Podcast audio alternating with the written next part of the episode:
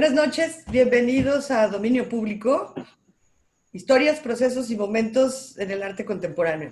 Les doy la bienvenida a quienes nos escuchan en Guadalajara en el 96.3, en Puerto Vallarta en el 91.9 y en Ciudad Guzmán en el 107.1.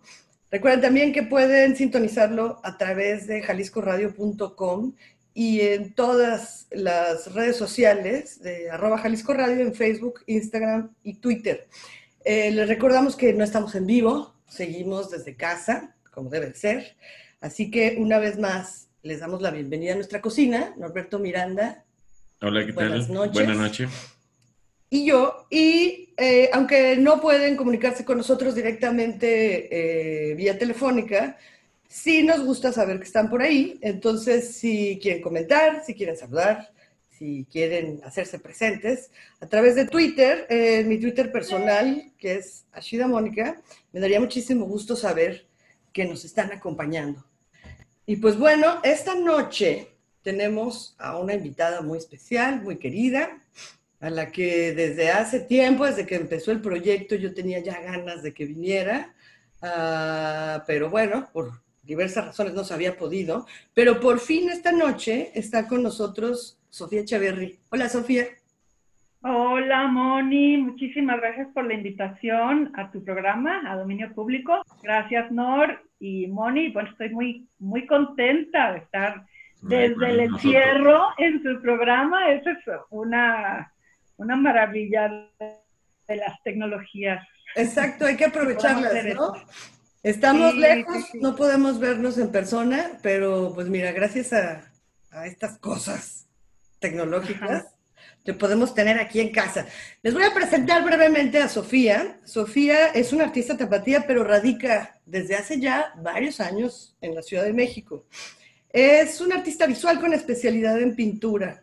Sus temáticas giran en torno a las percepciones humanas, ecosistemas y especies en peligro de extensión, de extensión, hoy no más, de extinción, perdonen ustedes. Así como al rol de la mujer tanto en la historia como en la actualidad. Le interesa especialmente mostrar una relectura de la historia para mostrar nuevas posibilidades de existencia de género femenino.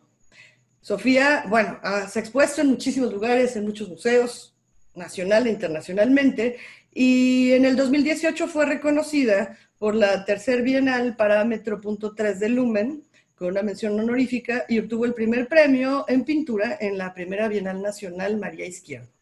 Actualmente forma parte del Sistema Nacional de Creadores. Pues Sofía, qué gusto, qué gusto que estés con nosotros porque además esta noche vamos a tener, híjole, varias piezas muy interesantes, muy pertinentes y que tienen pues absolutamente todo que ver con tu trabajo actual, ¿no? Este, ya se mencionaba en tu en esta breve semblanza, pero últimamente te has, le has dado énfasis al terreno del feminismo, del rol de la mujer, y no solamente eso, ¿no? sino en esta revisión histórica también a través de las culturas originarias, en qué es lo que sucedería, cuál era su rol eh, en estos terrenos, y también cómo es que se podría llevar o cómo hubiera cambiado eh, la historia de, de haber eh, tenido las mujeres otro tipo de representación, o al menos de lo que sabemos, ¿no? Hasta dónde, hasta dónde llegaron, en lo que podemos vislumbrar por, por lo que queda, que nos habla directamente de eso. Así es que, pues Sofía, muchas cosas por platicar. Sí, sí, sí. Este, pues sí, eso que desde hace varios años he estado, bueno, mi preocupación se, se, se enfoca en cómo eh, la historia que nos han contado a nosotras, a las mujeres, sobre nosotras mismas, es, es, muy, es raquítica, es casi inexistente, ¿no? Entonces, eso, mm, bueno, para empezar, el libro este de Historia del Arte de Gombrich, donde no se cita a una mujer. O sea, que al leer nosotras como mujeres y como estudiantes, imagina nada más este, tener que leer todos esos nombres de varones que han hecho cosas importantísimas y que innovaron en diferentes, de diferentes maneras en el arte y nunca vimos una referencia de una mujer, ¿no? Entonces, crecer con eso, pues es, imagina, es, es, es, pues es dificilísimo, ¿no? Entonces, empiezan todos estos cuestionamientos de mi parte y decir, bueno, este, ¿dónde estamos las mujeres? ¿No? ¿Dónde estuvimos? Y, y por eso tan, mi inquietud de, este, de cuestionarnos, por supuesto, y de pensar cómo seríamos nosotros si nos hubieran platicado una historia distinta. Claro, claro. Sí, como el... Es, absurdo pensar que, que, no existían, pues, ¿no? Que no había curiosidad, que no había talento, que no había creación por parte de las mujeres cuando evidentemente es algo innato al ser humano. Déjate tú si es hombre o si es mujer, es, es una una característica que ahí está y que efectivamente, ¿no? Como en estas historias oficiales, en estos recuentos clásicos y generalizados, pues no, no, no hay, no hay cabida y pareciera que, nunca existimos. Así es que va a ser una, una noche muy intensa, una noche muy interesante. ¿Y qué te parece si vamos de una vez a escuchar la primera pieza que preparaste para nosotros? Platícanos un poco, nada más, ¿qué es lo que vamos a escuchar? Bueno, esta, esta canción, porque es una canción que escogí, se llama Don't Leave Me Now. Y este lo, es de este grupo que, bueno, ya desapareció, pero se llamaba Amparanoia, son eh, españoles. Y lo que la escogí porque trata, bueno, habla de, del, de las noches, ¿no? Este, del dormir, del no poder dormir y un poco quise escoger esta pieza por dos motivos. Uno, porque, bueno, ya tengo 15 años viviendo en Ciudad de México, ahora que lo, que lo decías tú, ¿no? Pues, este, es, es, una canción que escuché por primera vez cuando llegué aquí a Ciudad de México y me encantó. Y es más viejita, pero bueno, yo no la conocía. Entonces me recuerda a esa época cuando yo llegué a Ciudad de México, ¿no? Por un lado. Y por otro, porque esa cuestión de, no poder dormir se ha, que, que parezco, se ha agudizado con esta, con la cuarentena, ¿no? Es que estos, eh, los horarios se han, se han vuelto, sobre todo los dos primeros meses, ahora ya podemos hablar de eso. De meses. De, periodos, ¿no? De periodos largos, como dos meses. Los dos primeros meses, meses me costó más este, conciliar el sueño de manera como más este, sólida. Y, bueno, pues habla un poquito de eso, esta, esta canción, y además de otro, un, un, un, audio que, que, trae ahí que tiene que ver totalmente con, con este tiempo que estamos viviendo de la cuarentena. Perfecto, pues entonces vamos a escucharla y no se vayan, porque tenemos mucho más que platicar con Sofía. Regresamos.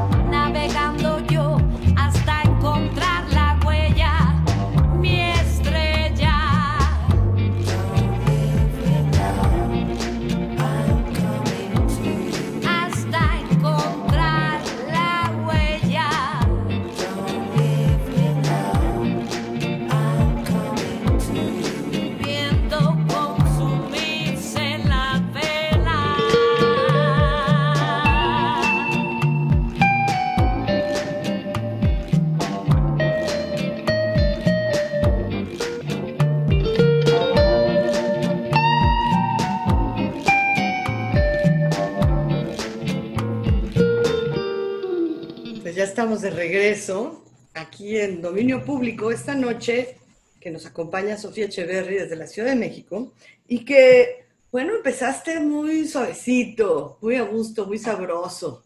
Aunque no le vas a sacar por ahí algún susto a quienes van en sus vehículos, porque no, no, no, no los está siguiendo una patrulla, son los sonidos que están mezclados de, con esta, esta canción.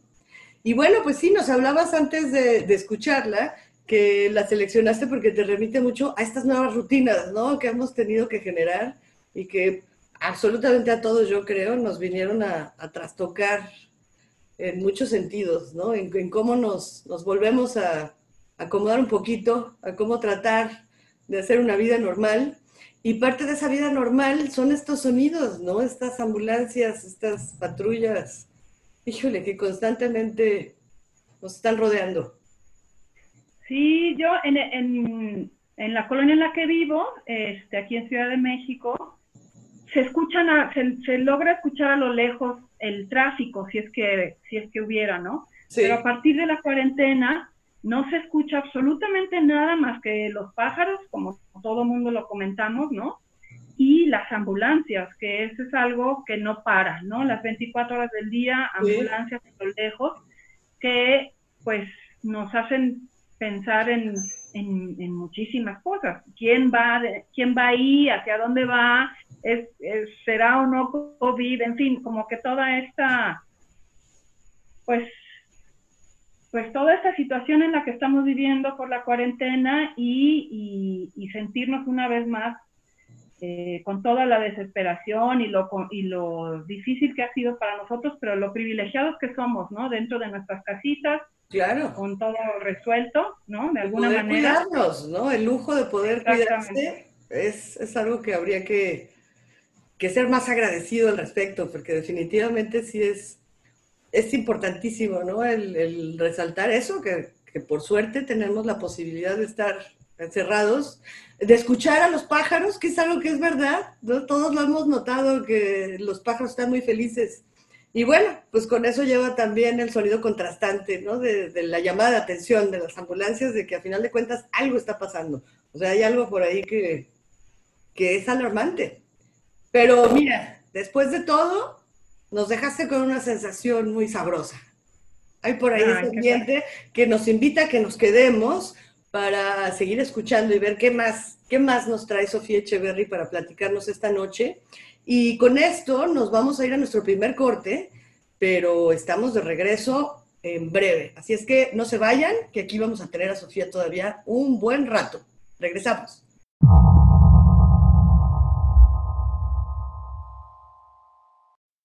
Ya estamos de regreso, una vez más en dominio público. Seguimos aquí en, nuestra cocina con la encantadora compañía de Sofía Echeverry, que, sí, pues ya lo, ya lo notaron, pero pues sí, es una queridísima amiga y además una artista muy admirada, muy admirada aquí por nosotros. Sofía, gracias por seguir con nosotros. Eh, pues antes de irnos al corte, nos dejaste con esta, esta sensación de nueva rutina, de reacomodo, ¿no? De sonidos, de las nuevas eh, sensaciones que estamos teniendo en estos tiempos, pero no nos vamos a quedar ahí, ¿verdad? Vamos a, irnos ya un poco más a profundidad justamente sobre lo que platicamos al principio, que son tus intereses personales que has vertido directamente en tu trabajo. Entonces, platícanos un poquito sobre la segunda pieza que vamos a escuchar. Bueno, la pieza que sigue es una pieza que escogí porque la escucho cuando trabajo, ¿no? Es, algo que no tiene letra, no es, no es cantada, y es un grupo danés que se llama eh, Girls in Airport, así como, ¿no? Y la, la pieza que escogí se llama The Grass by the Roses. Y bueno, es este, está también combinada con una entrevista que le hacen a esta escritora Marguerite Yourcenar y escogí esta, em, esta entrevista porque entre todo lo que va diciendo habla de la atención y de este, y, de, de, otras cuestiones que tienen que ver con la creatividad. Okay. Entonces, este, bueno, las habla en francés, pero si quieres al ratito platicamos un poquito de lo que, de lo que, de lo que habla ella, ¿no? Y vamos a escuchar su voz, su voz en su idioma original. Y regresando, después de haberla escuchado, eh, estaría muy bien, ¿no? Saber, eh, compartir con, con nuestros radioescuchas qué es lo que nos dijo y platicar un poquito más al respecto. Así es que vamos a escuchar esta segunda pieza y volvemos con ustedes. Et euh, l'attention est une qualité excessivement rare.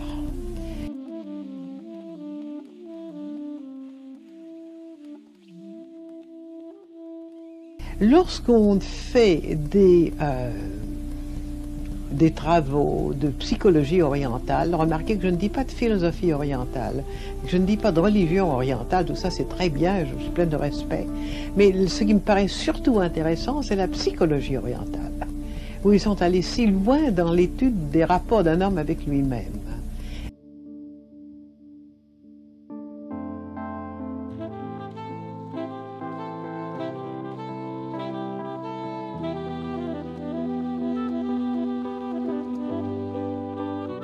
Et la première vertu conseillée, c'est l'avidia, l'attention.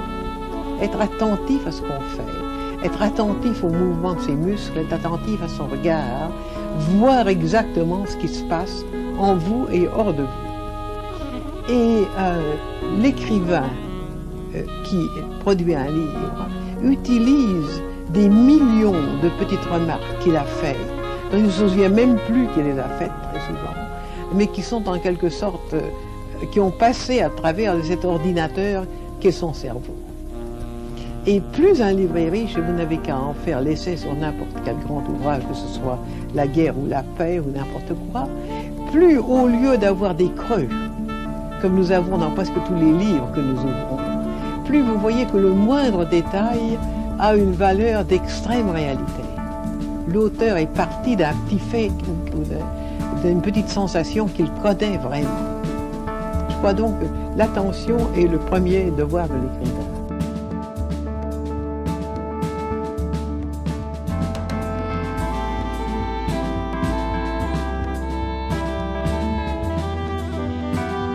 Maintenant, euh, comment arriver à ce degré d'attention? C'est ici que j'ai pensé qu'il était intéressant de citer quelques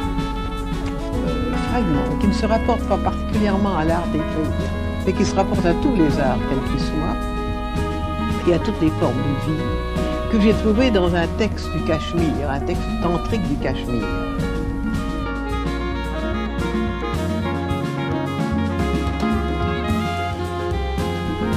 que l'esprit bloqué sur une chose ne la quitte pas trop vite pour s'orienter vers une autre. C'est-à-dire que dans toute sensation, dans toute émotion, dans toute description d'un fait, il y a une marge, une espèce de ce qu'on appelle le dessin de la déchirure dans les peintures de Rembrandt, où la ligne n'est jamais rigide, on sent toujours cette espèce d'imperceptible changement d'un petit morceau d'étoffe jusqu'à un autre. Et c'est vrai de toutes les circonstances de la vie. Les gens qui pensent conventionnellement ne voient pas cette marge. Ils quittent un sujet pour passer à un autre sans avoir réfléchi au, à l'aura, à la marge que comporte avec soi chaque sensation. Dans l'anxiété, dans la terreur, et l'auteur ajoute drôlement dans l'éternuement, c'est vrai que Montaigne a dit quelque chose de pareil, quand on surplombe un précipice, quand on fuit un danger, quand on ressent une vive curiosité, au moment où se perçoit, où s'apaise la faim, Ligue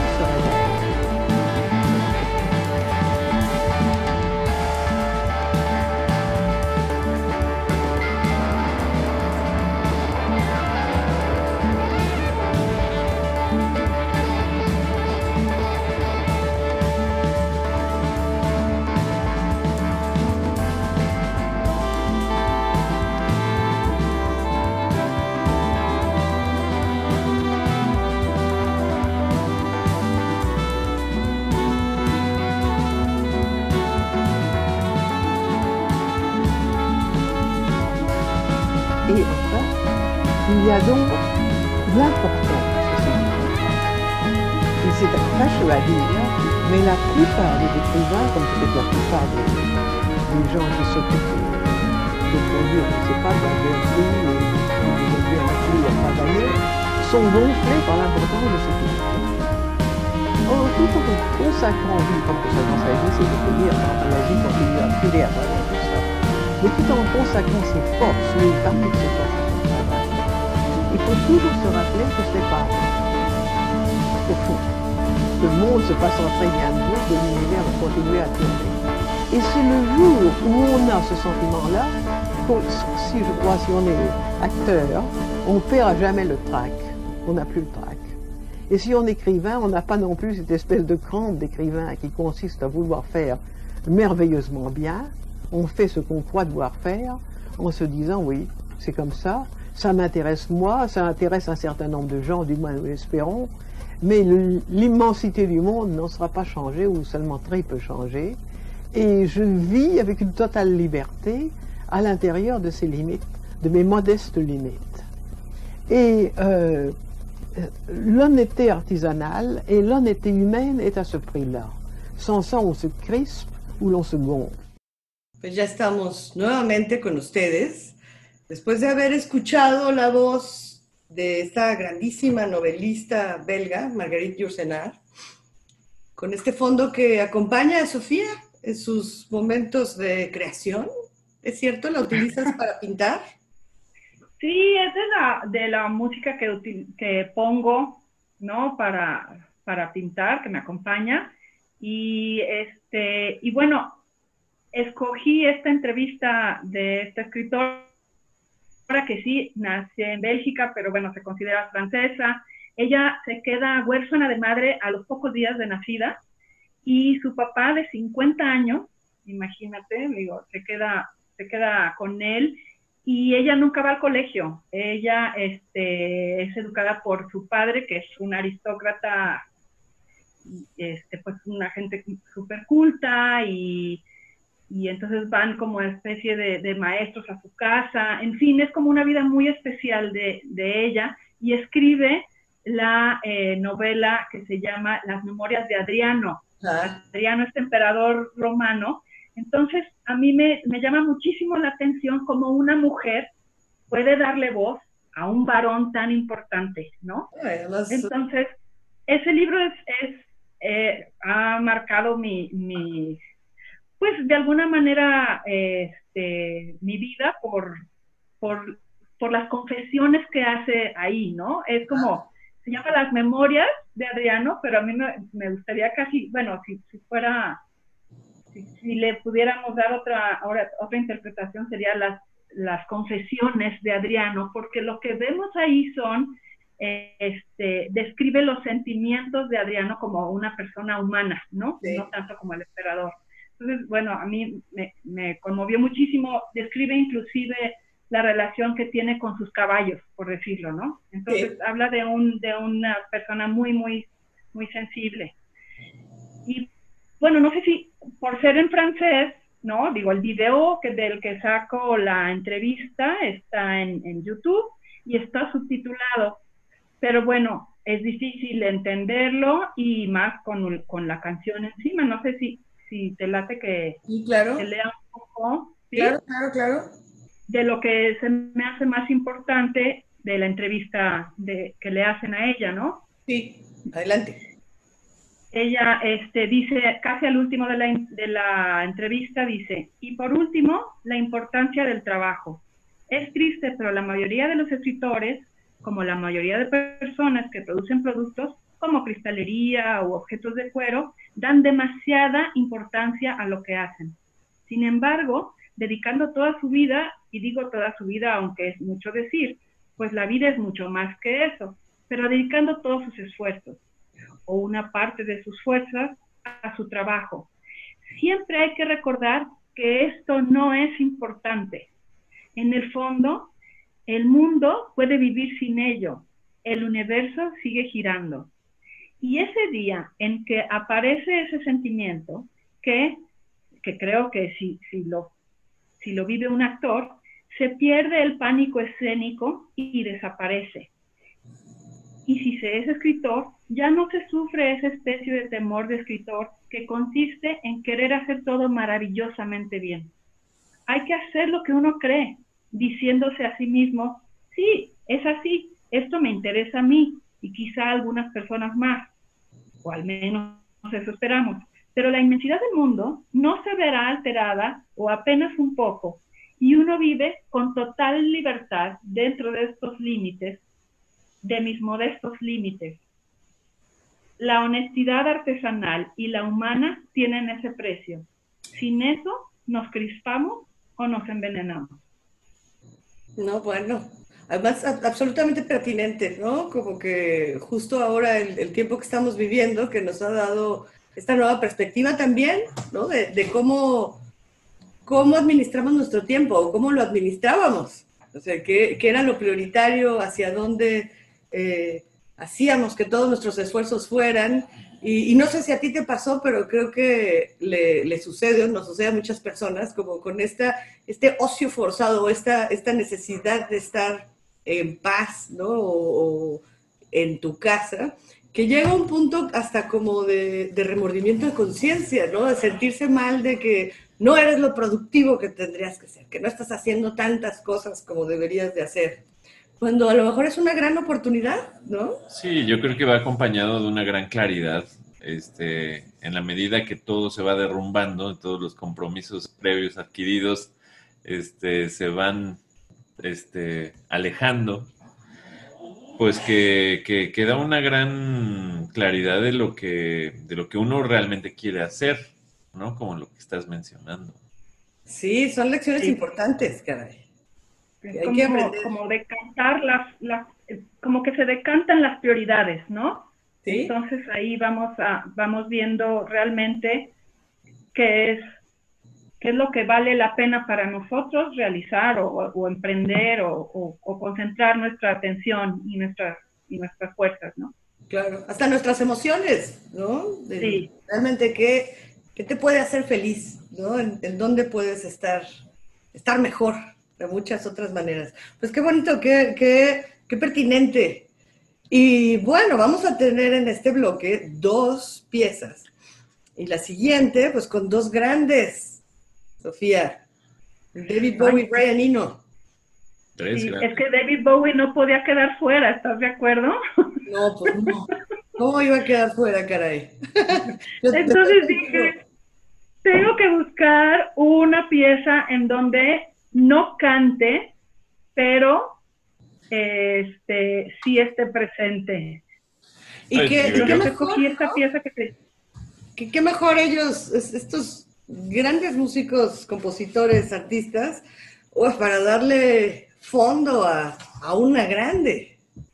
No, y yo me siento muy, este, me siento muy halagado de, de, ser uno de los tres hombres invitados a este programa hoy. este, entre Bowie y Ino, pues es, este, un privilegio. Así nomás, humildemente. que le, dan fondo, ¿no? A, híjole, a otra entrevista de, una gran mujer. Sí, de Rita Segato, esta argentina que es este, antropóloga, feminista, es eh, una mujer brillante que ha eh, profundizado en el estudio de por qué existe la, violencia, qué es lo que sucede a la, eh, cuando, cuando se utiliza el cuerpo de la mujer de esta manera tan violenta, ¿no? Entonces, este, ahí vamos a ver porque está, bueno, vamos a escuchar, perdón, porque está en español, ¿no? Sí, eh, La entrevista que le hacen a Rita Segato. Y bueno, vamos a escuchar también esta pieza de, que se llama Moss Garden de Bowie y Brian Eno. Y ahorita comentamos también sobre algo que se escucha. Seguramente vamos a tener mucho que platicar después de oírla. Así es que vamos a escucharla y sigan con nosotros. Los hombres muchas veces se quejan de que ellos mueren más que nosotras asesinados. Eh, pero ellos matan más. O sea, la particularidad de los asesinatos, de las agresiones letales contra las mujeres es que ellas mueren asesinadas mucho más de lo que matan. Los hombres han sido soldados toda la historia de la humanidad y las mujeres no. Eh, las mujeres matan muy poco.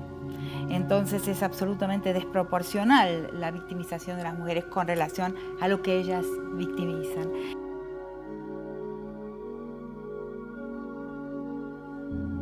¿Por qué?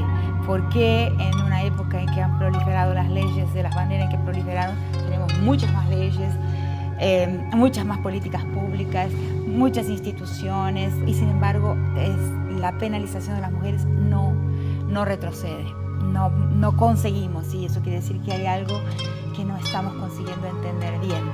Eh, no, solo las mujeres, no solo nosotras que nos encargamos de este tema, que asumimos este tema porque es un tema que sufrimos en la, en la piel, pero toda la humanidad tiene que parar y reflexionar sobre por qué no conseguimos detener el ritmo de los asesinatos y de las fuerzas y las formas de crueldad sobre el cuerpo de las mujeres. ¿Qué parte del gran edificio del poder ese tipo de agresión al cuerpo femenino está, se está sustentando? O sea, eh, eh, ¿Por qué no se puede retirar a la mujer de ese lugar?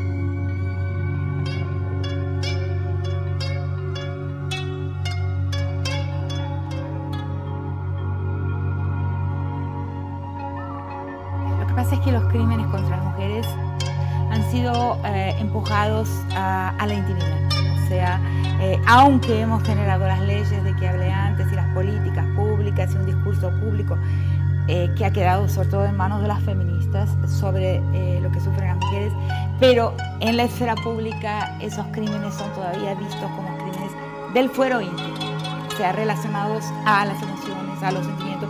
De ahí eh, eh, eh, la categoría que se ha generalizado mucho entre las feministas, yo no utilizo, que es crímenes de odio, ¿no? porque es monocausal y porque está referida a un ímpetu emotivo de los hombres. No es que no exista ese ímpetu pero yo creo que tenemos que entenderlas, entenderlas políticamente como crímenes que están vinculados al poder con las varias formas de maltrato y, apropiación que sufre, ella sustenta un, sistema. Y ese sistema es un sistema simultáneamente eh, de una articulación, claro, de los sentimientos, económico, un sistema eh, social y un sistema de la propia política. Entonces, eh, em, al empujarlos a la intimidad, el Estado se desentiende, aunque hagamos leyes en el fondo, eh, el sentido común general, la conciencia colectiva, no ha dejado de percibir los crímenes contra las mujeres como crímenes que tienen que ver con la vida privada de las personas. inclusive cuando son crímenes de guerra, hasta en el eso ha sido siempre tan difícil eh, eh, tratarlos por la justicia, por una justicia de fuero público, de la esfera pública.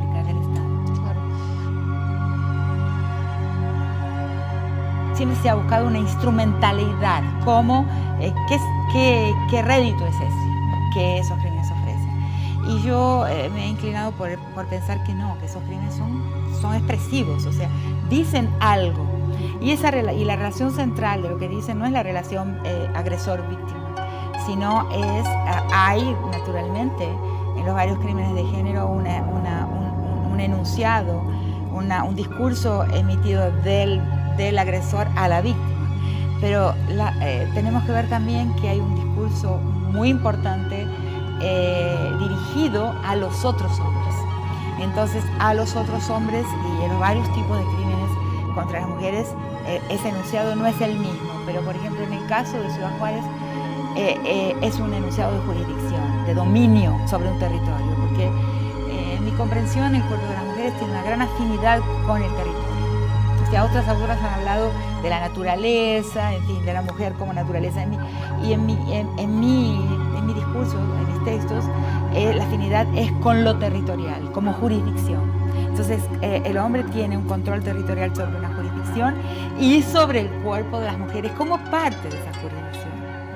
y lo que emite con esa discrecionalidad, o sea, con el poder irrestricto, que arbitrario y completo que tiene sobre esa mujer, es un discurso de control, de soberanía eh, territorial sobre una jurisdicción en la que él domina y será siempre impune.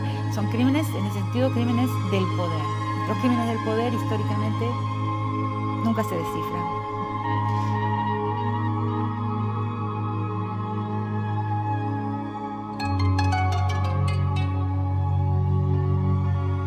¿Qué quiere decir? Eh, ¿Qué quiere decir violación en inglés? Tiene la misma raíz. ¿no? El rape es una forma de rapiña y la rapiña es de los cuerpos y de, y de las riquezas, de las minas, de los campos, de las tierras.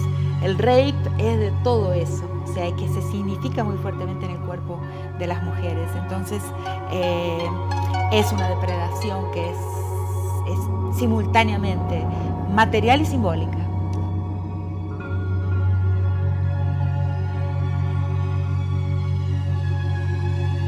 ¿Qué es lo que hace este neoliberalismo? O sea, acentúa el, número de, mujeres y de hombres que no son necesarios para, el desarrollo ni para el progreso económico. Por eso es una de las grandes temáticas, es cómo desarticular esa desigualdad social, allá avanzando hacia la igualdad de género, pero también en las cuestiones, en las cuestiones materiales. ¿Por qué no hay justicia? Porque no son importantes para el progreso, porque ya alguien las calificó como residuos o como parte de lo infrahumano, como parte de lo que sobra. Por eso los cuerpos de las mujeres y también muchos cuerpos de los hombres en México están ahí en la calle como desecho para que termine y que se vaya desintegrando, igual como se desintegran las riquezas de nuestro país. Pues ya estamos de regreso wow, creo que más claro y contundente no puede ser dicho. Pero vamos a tener que irnos a un corte primero y regresamos para, para seguir comentando porque creo que vale la pena comentar un poquito más sobre esta pieza. Así que no se vayan porque en unos minutos más estamos de regreso.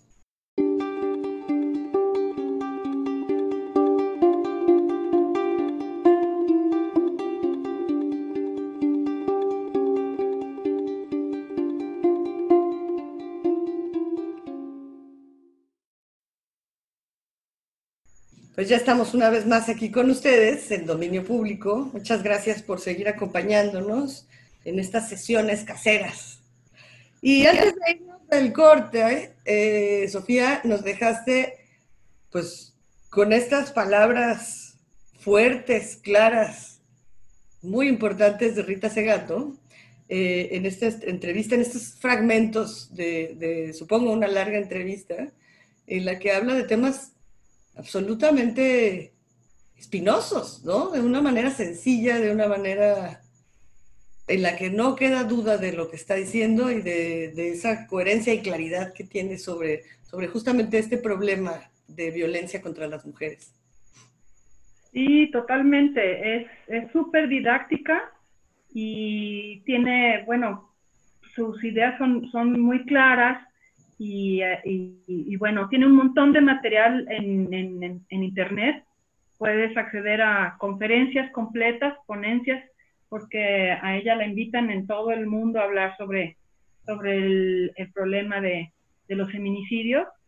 Este, y, y, bueno, yo invito a todo tu público a que, a que se interese más en escucharla y a, y a pues sí, a, escuchar toda esta problemática y lo, compleja que es para podernos involucrar cada vez más en esto, en esto socialmente, ¿no? Claro. Y bueno, también, por el otro lado, también me, quería comentar de, de, lo bonito, lo padre que quedó eh, Nor, la mezcla, quedó súper interesante la parte estética, ¿no? La música que acompaña de fondo a Rita Segato que es esta, este instrumento que se llama el, el koto, ¿no? Que es como una arpa japonesa, que es una madera horizontal, y que se trajo David Bowie de su viaje a Japón, y entonces en vez, precisamente en vez de voz,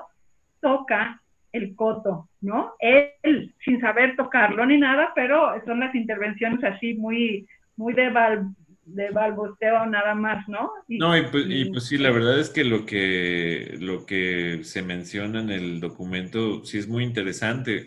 Este, vaya, pues creo que es responsabilidad de, de todos en esta época de crisis, este, de múltiples crisis y revolución social que, que, que pues cambiemos este, los sesgos cognitivos que tenemos, ¿no? Este, cultivados por miles de años y pues nos tocó a nosotros este, hacer ese ajuste. Ah, y aprovechar, ¿no? Aprovechar la posibilidad de que tenemos información a la mano, que, que ahora sí, no hay pretexto, ¿no? Está, está en línea, es, si tienes acceso a Internet y tienes acceso a una computadora, realmente puedes llegar a una cantidad impresionante de información, escuchar muchas voces, entender desde diferentes puntos de vista qué es lo que está pasando. Y, bueno, justamente creo que se enlaza a la perfección con la siguiente pieza. Esta sí es, es una obra tuya, ¿no? Es, es, una pieza muy importante, muy bonita, muy fuerte, muy contundente y que creo que eh, viene muy bien, ¿no? Como que ejemplifica muy bien lo que escuchamos antes, ahora con una lucha actual, con, un, con una demostración ¿no? muy viva, muy particular, muy exitosa en muchos sentidos, que fue eh, esta, este, esta coreografía, esta canción que hicieron las chicas de las tesis para darle voz a, la indignación, ¿no? en contra de, de estas injusticias, de esta violencia, de esta cosificación de las mujeres. Platícanos, Sofía, ¿qué vamos a escuchar? Sí, pues justo vamos a escuchar eh, lo que compusieron las cuatro chicas de las tesis, que son chilenas. Me gustaría mencionar sus nombres. Son Paula Cometa, Dafne Valdés, Sibila Sotomayor y Lea Cáceres. Ellas eh, se trabajaron justo a partir de textos de Rita Segato para realizar la, eh, la canción esta del violador eres tú, ¿no? Entonces yo tomo esta letra prestada y eh, lo que hago es pedirle a 10 mujeres que hablan 10 lenguas indígenas. Las 10 lenguas son el maya, el náhuatl, tlapaneco, mazateco, chinanteco, celtal, tzotzil, zapoteco, mixteco y mije. Entonces le pedí a 10 eh, traductoras, son todas ellas especialistas en, cada una de estas lenguas, eh, y les, pedí que colaboraran conmigo traduciendo la letra de las, de las tesis del violador eres tú. Y eh, bueno, el número 10 fue eh, representa los 10 feminicidios que se perpetran todos los días, cifras, cifras oficiales, en nuestro país.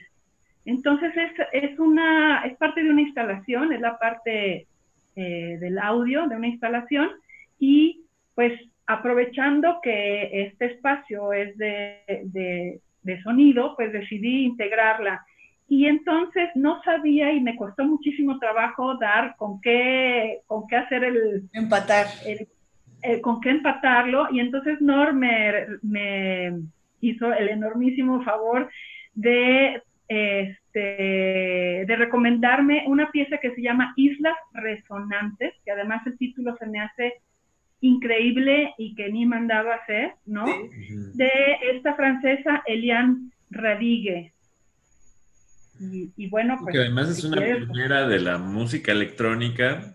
O sea, ella empezó a trabajar desde los 50 con, con Pierre Schaeffer, pero no se acoplaba ella a su, a su modo de trabajo. Pues, Pierre Schaeffer fue famosísimo por, por, porque fue el que empezó a hacer experimentos con cinta magnética. Y, y pues este, ella hacía samples demasiado largos para su gusto. Este, entonces, pues como que no encajó en Francia, finalmente en Estados Unidos este, logró encontrar un panorama increíble donde, donde pues ya se desarrolló muy bien en Nueva York. Y, bueno, pues siempre trabajó toda su vida hasta, hasta recientemente con un solo sintetizador, el ARP 2500, y, pues hasta ahora este, empezó a, incursionar en la música acústica, pero es una, son piezas increíbles las que...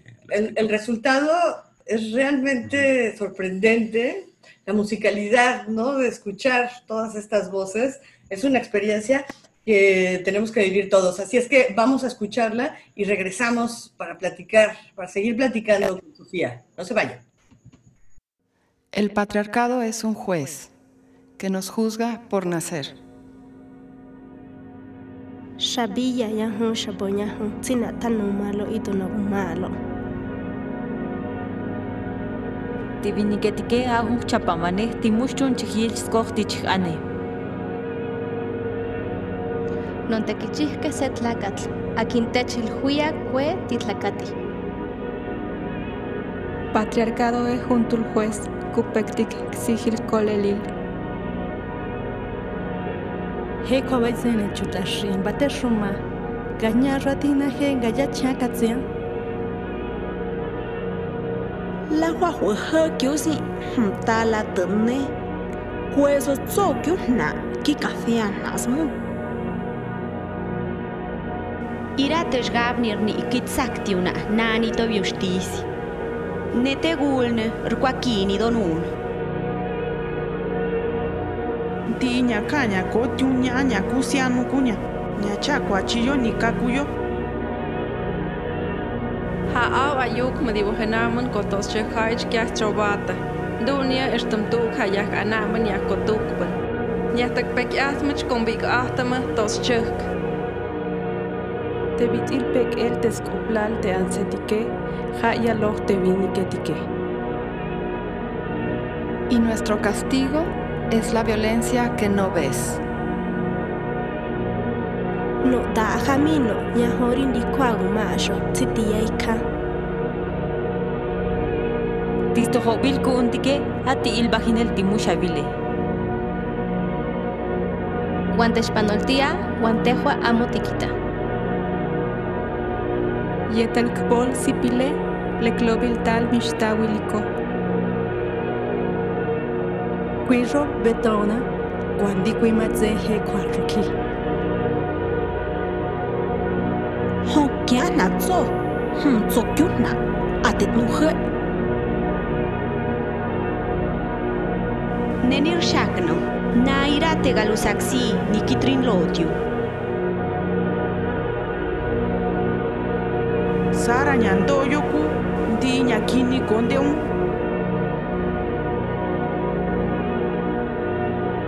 Et så ös ngovech, hado na yo na jiga me de bikia mistr irsu.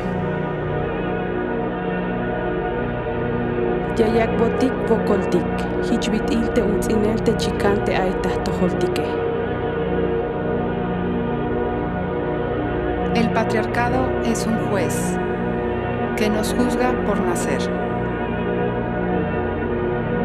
Shabia yahu shapunyahu, sina tanu malo itunagu malo. Tiviniketike ahum chapamanik, timushchun chihis kohti chihane.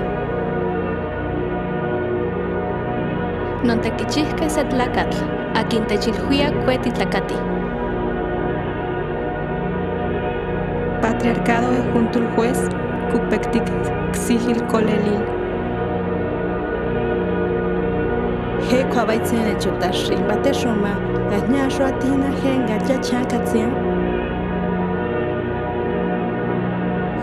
garja txakatzen. La hua he gyusi, ta la tmane, kuezo zo gyuna, ki kafea naksmu. Irate žgavnir ni kitsaktiuna nani to justisi. Ne te gulno, rquachini donun. Ti nya kanya ko tunya nya kusianu kunya. Nya chakwa chiyo ni kakuyo. Ha awa yuk ma dibujenaman kotos chekhash kya trobata. Dunia estam tuk hayak anaman yak kotukban. Nyatak pek ahtama, kompik ahtama tos chek. Tevit ilpek el tescoplal te ansetique hayalor te viniquetique. Y nuestro castigo es la violencia que ya ves. No ta jamino ya horin di kwagu masho hamina tiyaika. Tistojo bilku untike ati ilbajinel tichavile. Huantexpanoltia, huantejua amotiquita. Yetel kbol sipile le clobil tal tanahuilico. Quincho betona, corre kwa beton shukishin di kwi tiyale. Ho kia na tso, tso kyu na, he no. Nenir shakno. Na irate galusaxi ni arguiu. Sara nyandoyoku, di nyakinindeu. Son govech, ha do na yo na jiga, me diva ham ispin. Yayak botik vokoltik, hichbit ilte uts inel te chicante aitas tojoltike. Feminicidio. Impunidad para mi asesino. Es la desaparición. Es la violación. Pues ya estamos aquí una vez más con Sofía. Qué bárbara. Qué hermoso se escucha y qué duro es lo que escuchamos. Sí, ¿no? Eh, le decía a, a Nor que ese sonido, que es puro sintetizador, parecen coros de mujeres. Sí. Sí, pero es que era magnífica. O sea, imagínate cuántos años trabajando con el mismo sintetizador, así 50 años. Sí, ya era una extensión de su cuerpo, seguramente. Pues qué bella Increíble. pieza. Suena, Sí. suena fabulosa, sí, ¿eh? de verdad. eh, entiendo que es parte de, de una instalación, pero realmente queda redondita como, como una pieza sonora. Sí, sí, la verdad es que con es, le, le comentaba a Nor que ya, ahora ya no puedo escucharla sola, ¿no? Las puras voces, como que me hace falta el, acompañamiento de- del fondo. Y bueno, este, yo precisamente, pues, el- la, la sonoridad del, de las lenguas que uno no entiende Sí. resultan súper, eh, bueno, misteriosas, ¿no? Como por un lado de no entender, eh, pareciera que es como un ruido, ¿no? Lo que eh, una- un lenguaje ajeno es como un ruido que, que no ha sido reconocido y que no tiene representación en, el, en, el, en este aspecto de que son lenguas de indígenas, ¿no? Y ese ruido es una expresión política en otro registro, en este caso de, la, de lo que están diciendo, de, la, de la, las letras de las tesis, ¿no? Es, es, hermosísimo, efectivamente es, es muy interesante ponernos de ese lado, ¿no? El, de no entender, pero eh, esa, ese ritmo, esa musicalidad, ¿no? Tonal es, es algo muy atractivo. Y, y por desgracia, Sofía, el- se nos fue como agua el programa. Eh, tenemos un bonus track, Sofía hizo muy bien la tarea y nos dejó con una quinta pieza que son estas eh, músicas de fiestas tradicionales de, de pueblos originarios, eh, acompañadas de la voz de Donna Haraway, que, que por desgracia no vamos a poder escuchar, pero que sí van a poder escuchar en el programa en línea, que a partir de mañana ya estará arriba. Recuerden que ya están a disposición los programas en las plataformas de Spotify y de Anchor. Si buscan dominio público, ahí lo van a poder escuchar. Y para que no se pierdan este, este quinto regalo que nos hizo Sofía. Pero me da mucha pena tener que despedirnos, pero mil gracias por acompañarnos. Muchas gracias por compartir. No, la agradecida soy yo de que me hayan dedicado un programa enterito a mí sola y a mí. Bueno, tenías que tener dos. Sí. muchas, muchas gracias a los dos. Me encantó haber participado. Tengo que aceptar que me da miedo siempre, un, nervio enfrentarme al, a a los micrófonos y a, la, a su audiencia, ¿no? Pero bueno, estuve feliz, feliz con ustedes, de, bueno, desde la preparación, ¿no? Fue muy bonita toda la preparación y el resultado me encantó. Muchísimas gracias a los dos por, por tenerme de, de invitada. No, hombre, pues gracias, a, ti por tu generosidad y por darnos esta probadita de cómo, cómo se tienen que abordar y cómo tenemos que conocer e informarnos mucho más sobre no solamente este tema, sino tantísimos que nos están afectando. Así es que, gracias Norberto, muchas, gracias. Buenas noches. En cabina, quienes hacen posible que llegue este programa y nos escuchamos la próxima semana. Buenas noches.